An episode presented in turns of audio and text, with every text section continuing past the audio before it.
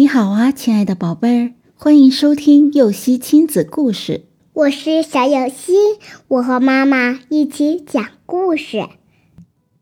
一朵不结果的桃花。春天，桃花盛开，蜜蜂飞到花丛里，忙碌的采花授粉，桃花也都张开笑脸，欢迎蜜蜂的光临。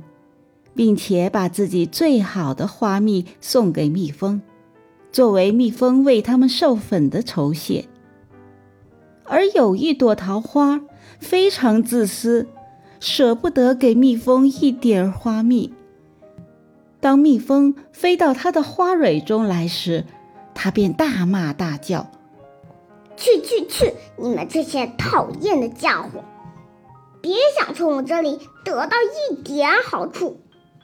同时拼命摇动花枝，把蜜蜂都赶跑。再没有蜜蜂愿意光临这朵桃花，所以只有这朵桃花没有授粉。